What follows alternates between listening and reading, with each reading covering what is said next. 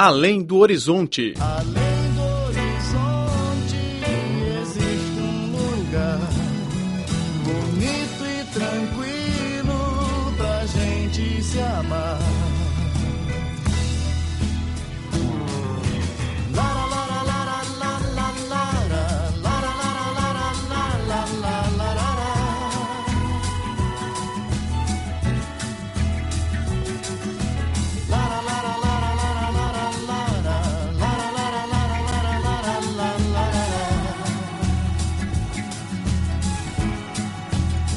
Olá, caro ouvinte, seja bem-vindo ao programa Além do Horizonte. Sou Laura. Eu sou Braulio Calvoso Silva. Foi realizado na semana passada o Mobile World Congress em Barcelona. O evento é considerado uma plataforma com a maior influência mundial em telefonia móvel. No programa de hoje, vamos dar um pequeno passeio pela exposição. As fabricantes chinesas Huawei, ZTE e Lenovo, que atuam com tecnologia móvel, concorrem com as gigantes mundiais como Samsung e Apple. Na véspera da inauguração do congresso, a empresa Huawei lançou com antecipação seus aparelhos de uso pessoal, como relógio, pulseira e fones de ouvido inteligentes. O supervisor do Centro de Inovação da Huawei, Tsai Shupen, apresentou os produtos. 作为智能手表，它融合了很多呃基于 o smartphone de Huawei é desenvolvido com base no sistema Android. Ele pode realizar o Google Search e outros serviços inteligentes. Por exemplo, quando você vai ao aeroporto, o aparelho te oferece as informações relativas ao voo, agenda e check-in. Temos também outros aplicativos nas áreas de saúde, alimentação e redes sociais. A empresa ZTE lançou o primeiro modelo de celular com sistema de reconhecimento dos olhos.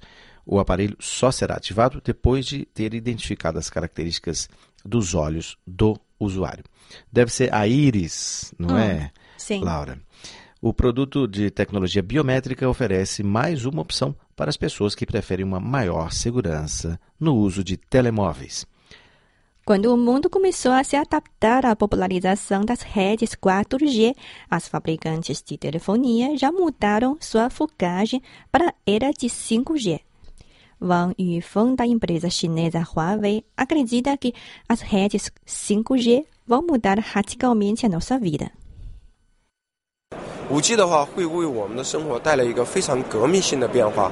那么在未来的话，云 as redes 5G vão trazer para nós uma revolução. No futuro, a chamada grande nuvem vai tornar-se a principal ferramenta de armazenamento de dados. Precisamos processar mais rápido os dados, como carregar todos os conteúdos de trabalho que fazemos durante um dia num segundo, assim como baixar os filmes preferidos num segundo. É para isso que nasceram as redes 5G. Atualmente, a empresa Huawei fechou acordos de cooperação com vários operadores mundiais para explorar as redes 5G. Você é daqueles que acha que a China é exótica e misteriosa? Então ouça a Rádio Internacional da China e saiba tudo do país que mais cresce no mundo. http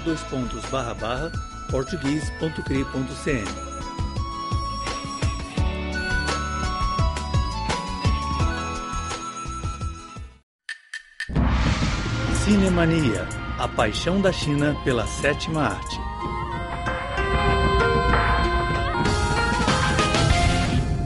Caro ouvinte, seja bem-vindo ao programa Cinemania. Sou Laura Lee. A 87 edição do Oscar foi encerrada em fevereiro, com o filme Birdman sendo o maior vencedor do conjunto de premiações. Apesar de muitas críticas sobre a politização cada vez maior do evento, ele continua a ser um dos prêmios mais importantes da cinematografia mundial. E hoje vamos falar sobre o sonho chinês do Oscar. Muitos ouvintes devem se lembrar claramente da cara oriental de Li An, diretor do filme Tigre e Dragão, grande vencedor do Oscar de 2011. O filme conquistou 10 estatuetas, incluindo a de melhor filme do ano. No entanto, o diretor do longa-metragem Li An não é da China, mas um chinês com nacionalidade norte-americana. Porém, o prêmio Oscar não é algo distante para os chineses. Ainda em 1988, um filme co-produzido pela China já foi o grande favorito da 60 edição dos Oscars, com prêmios em nove categorias, incluindo o de melhor filme e o de melhor diretor. Trata-se de O Último Imperador. O Último Imperador é um longa-metragem de coprodução entre China, Itália e Reino Unido. O longa também é o primeiro e o último a ter cenas reais gravadas na Cidade Proibida, Palácio Imperial da China. Luiz Li tem mais detalhes.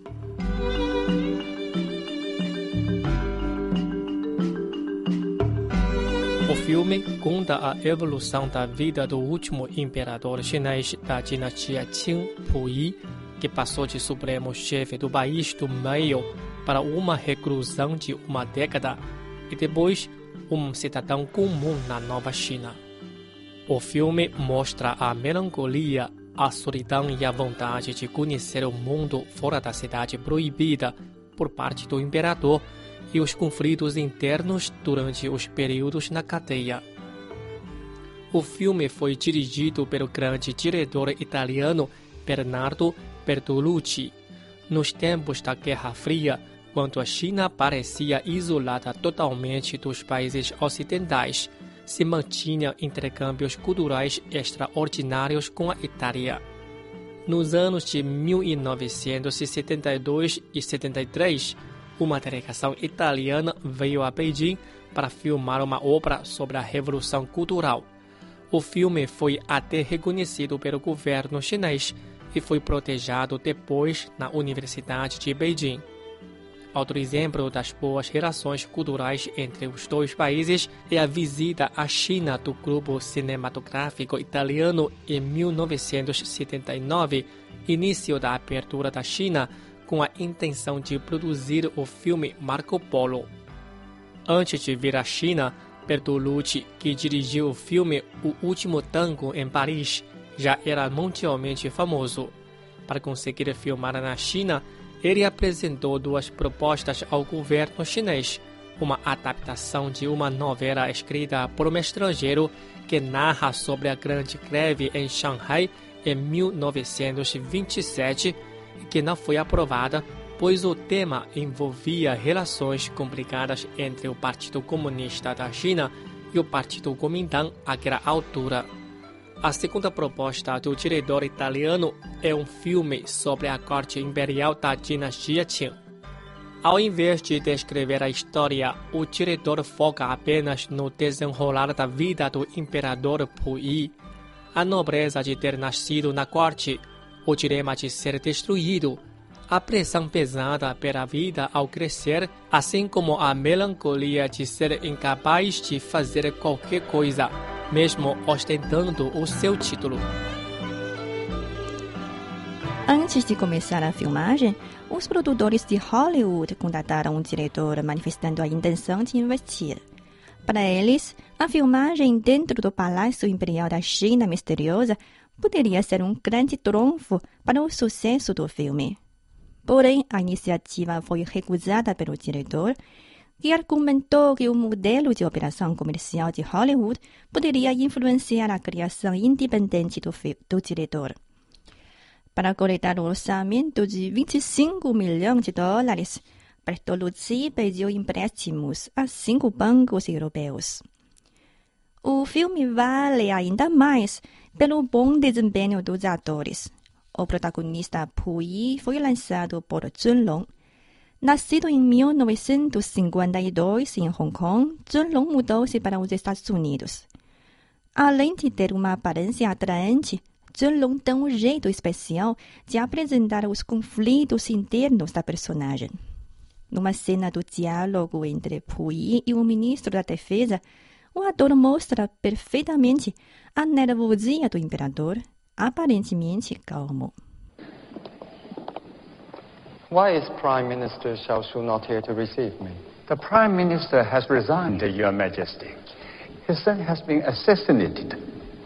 Assassinated? By communist bandits, Your Majesty.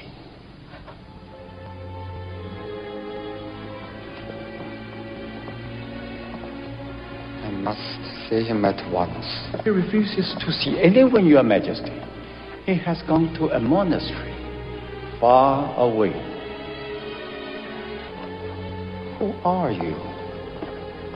Zhang Jinhui, Your Majesty, Minister of Defense. Yes. Of course.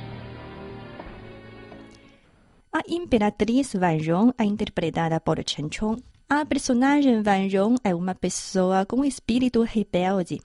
Ela abalou toda a China por se divorciar do imperador Puyi. A atriz Chen Chong, ganhadora do prêmio Baihua, o maior prêmio do cinema chinês, mudou sua carreira profissional para Hong Kong e Taiwan por considerar que o ambiente cinematográfico da China tornava muito contido seu talento. O caráter rebelde de Chen Chong atraiu o diretor, que atribuiu a personagem de Van Zhong após uma conversa de duas horas com ela. You say California. I say French Riviera. San Francisco. Monte Carlo. Are we really going this time? Outra personagem que não deixa de ser referida é o escocês Reginald Fleming Johnston, professor estrangeiro do último imperador chinês. Ele fez o pequeno imperador olhar para o mundo fora e, ao mesmo tempo, o próprio escocês se tornou um verdadeiro mandarim da corte chinesa. Ele fazia reverência ao imperador como outros funcionários, exclamando vida longa ao imperador. Johnston exerce uma influência enorme em Puyi. Um dos exemplos é o corte da trança do imperador. Johnston contou a Puyi que, do ponto de vista ocidental, as tranças chinesas são tão feias como os rabos de porco. Puyi se sentiu humilhado e quebrou o tabu cortando sua trança. Para a personagem Johnston, o diretor pensou primeiro em Marlon Brando, ator do Último Tango em Paris. Infelizmente, o orçamento limitado do filme impediu a cooperação de Brando. A opção seguinte é Sean Connery, o britânico que interpretou o agente 007. Contudo, o ex-James Bond não conseguiu coordenar sua agenda para vir à China filmar. A oportunidade caiu finalmente nas mãos do irlandês Peter O'Toole. On our way here, Your Majesty, we were held up by students from the university. They were protesting against the Republican government because it has agreed to give away Chinese territory to Japan. Is it true, Mr. Johnston, that many people out there have had their heads chopped off? It is true, Your Majesty. Many heads have been chopped off. It does stop them thinking. Sendo um longa-metragem de produção internacional, a língua usada pelos atores é o inglês.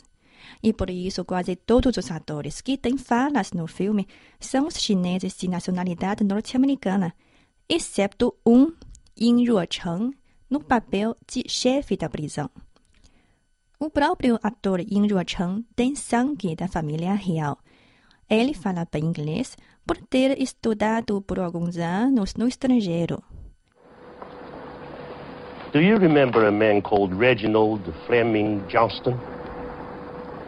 He was your tutor Yes. and a good friend, I believe. After 28 years in China, Mr. Johnston returned to England. He became a professor of Oriental Studies at London University and he wrote a book. It is called Twilight in the Forbidden City and it is dedicated to you. O diretor Bertolucci encontrou muitas dificuldades durante a filmagem. Primeiro, como o filme é feito dentro do Palácio Imperial, o grupo teve que obedecer rigorosamente às regras para não prejudicar os patrimônios. O segundo é devido à diferença ideológica. Vamos continuar com o tema na próxima edição de Cinemania. Até lá!